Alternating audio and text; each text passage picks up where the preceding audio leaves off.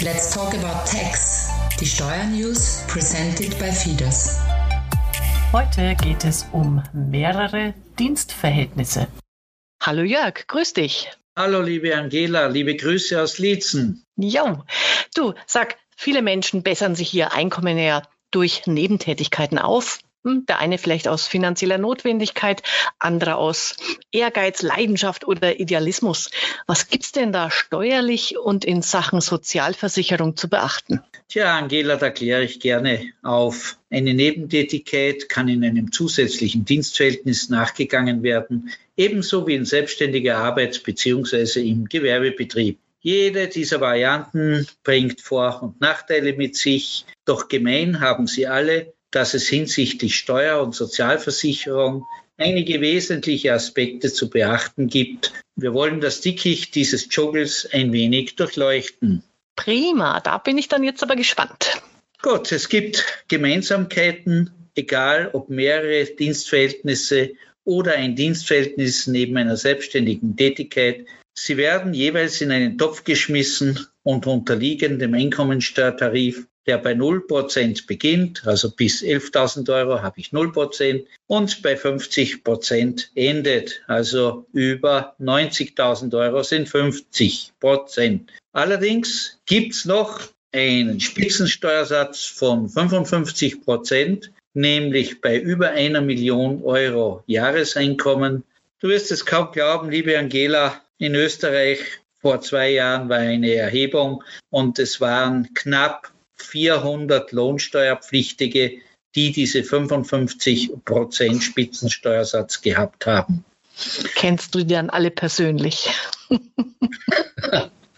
Leider nein. So, das führt uns zum Tipp Nummer eins, nämlich vor Beginn der zweiten Beschäftigung empfiehlt es sich durchrechnen zu lassen, welche Nachbelastung sich ergeben wird, damit er sich diese ansparen kann. Mhm, prima, super Tipp. Und hast du denn mal ein Beispiel für mich, ähm, das durchzurechnen? Gut, es führt uns jetzt einmal zum ersten Fall, mehrere Dienstverhältnisse. Wenn man als Arbeitnehmerin zwei oder mehr Dienstverhältnisse eingeht, können die einzelnen Einkünfte oberhalb oder unterhalb der Geringfügigkeitsgrenze liegen. Die Geringfügigkeitsgrenze beträgt also derzeit im Jahr 2022 485,85 Euro. In fast jedem Fall musst du bis zum 30. Juni des Folgejahrs eine Arbeitnehmerveranlagung vornehmen. Eine Ausnahme macht das Finanzamt, nämlich wenn mein steuerpflichtiges Jahresgesamteinkommen nicht mehr als 12.000 Euro beträgt. Okay, und dann das heißt also, ich kümmere mich aktiv um die Arbeitnehmerveranlagung. Und wie läuft es dann bei der Sozialversicherung? Wenn die Einkünfte aus einem einzelnen Dienstverhältnis über der Geringfügigkeitsgrenze liegt, wird der Sozialversicherungsbeitrag vom jeweiligen Arbeitgeber von deinen Bezügen abgezogen und an den Sozialversicherungsträger abgeführt. Bei Einkünften unter der Geringfügigkeitsgrenze hingegen kommt es zu einer Nachforderung, sofern du mit deinem Monatseinkommen aus sämtlichen Dienstverhältnissen die Geringfügigkeitsgrenze überschreitest. Und diese Nachforderung, die dann üblicherweise im Herbst des Folgejahres kommt, beträgt Stand 2022 14,62 Prozent der geringfügigen Einkünfte, auf die noch kein Sozialversicherungsbeitrag abgeführt wurde. Natürlich kannst du diese Nachzahlungen dann im Jahr der Verausgabung bei der folgenden Arbeitnehmerveranlagung steuerlich geltend machen. Mhm, aber das heißt ja schon, man muss wirklich aufpassen da. Ja, genau. Das führt uns auch zum Tipp 2.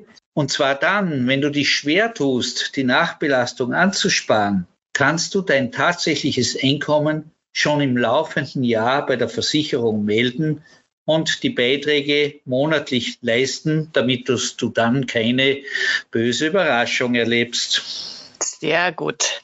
Und wie sieht es dann mit einer Steuernachzahlung aus? Tja, deine jährliche Steuerlast beruht auf der Summe all deiner Löhne und Gehälter exklusive Sonderzahlungen. Warum nicht die Sonderzahlungen? Weil die werden mit einem festen Steuersatz besteuert, werden also ausgeklammert. Dann zieht man die Sozialversicherungsbeiträge und andere Ausgaben ab, die du steuerlich geltend machen kannst. Standest du im relevanten Jahr nun parallel in mehreren Arbeitsverhältnissen, kommt es zu einer Steuernachforderung unter Berücksichtigung deines Jahresgesamteinkommens.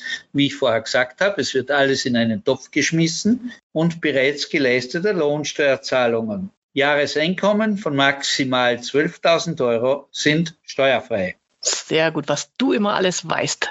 So, wie ist das eigentlich, wenn ich als Arbeitnehmer zusätzlich selbstständig bin? Ja, hier gestaltet sich die Lage anders, wenn du neben deinem Beschäftigungsverhältnis einer selbstständigen oder gewerblichen Tätigkeit nachgehst. Belaufen sich deine Einkünfte aus selbstständiger Arbeit auf maximal 730 Euro im Jahr, passiert gar nichts. Diese müssen nicht gemeldet werden, unabhängig davon, wie viel du bei deinem Beschäftigungsverhältnis verdienst.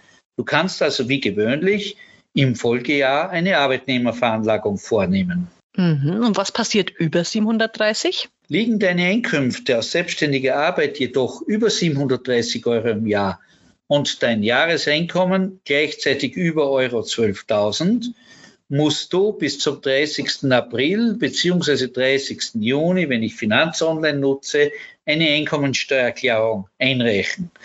Wenn du natürlich durch die Steuerberater der FIDAS-Gruppe vertreten bist, hast du ein Jahr länger Zeit. Wir haben längere Fristen. Bleibst du unter der Grenze von maximal 12.000 Euro, ist die Einkommensteuererklärung nicht zwingend, kann aber sinnvoll sein, da aufgrund des Dienstverhältnisses Negativsteuer anfallen könnte.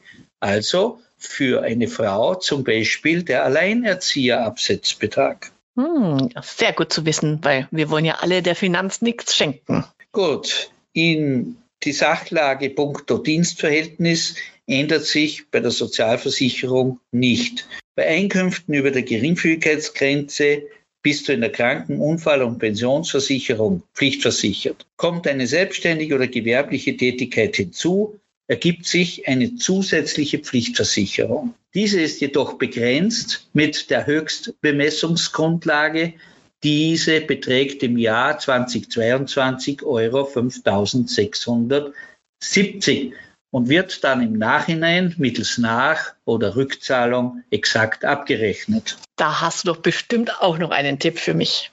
Aber klar, liebe Angela, wenn du mit deiner Selbstständigkeit unter der Gewinngrenze von derzeit Euro 5830,20 bist, kommt Tipp Nummer drei zur Anwendung, nämlich, dass du um Ausnahme von der Pension und Krankenversicherung ansuchen kannst. Wenn sich im Nachhinein herausstellt, dass diese Grenze überschritten wird, kommt es natürlich zu einer Nachforderung der Beiträge. Bei der Einkommensteuer schaut so aus, dass grundsätzlich die steuerpflichtigen Einkünfte aus unselbstständiger und selbstständiger Arbeit, die in Summe über 12.000 Euro liegen, gemeinsam und vollumfänglich versteuert werden. Doch wie immer gibt es auch hier eine Ausnahme.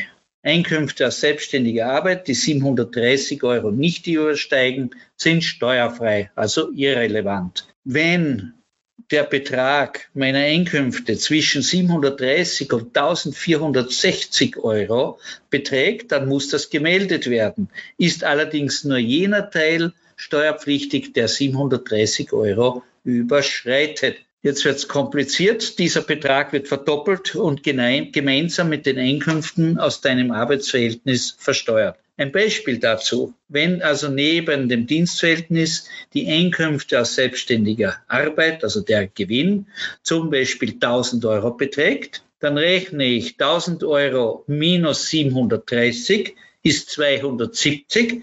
Das wird verdoppelt, ergibt 540 Euro und diese 540 Euro sind zusätzlich zu besteuern, liebe Angela. Oh Mann, bei so vielen Zahlen schwurbelt mir der Kopf. Danke, Jörg, für deine Tipps. Und wer das für sich selbst durchrechnen will oder Fragen hat, der wendet sich einfach an das Team der FIDAS Steuerberater. Bis denn. Wer jetzt noch Fragen hat zu diesem Thema, der kann sich einfach an die FIDAS Steuerberater Österreich wenden unter www.fidas.at. Bis zum nächsten Mal, wenn es wieder heißt Let's Talk About Tax, presented by FIDAS.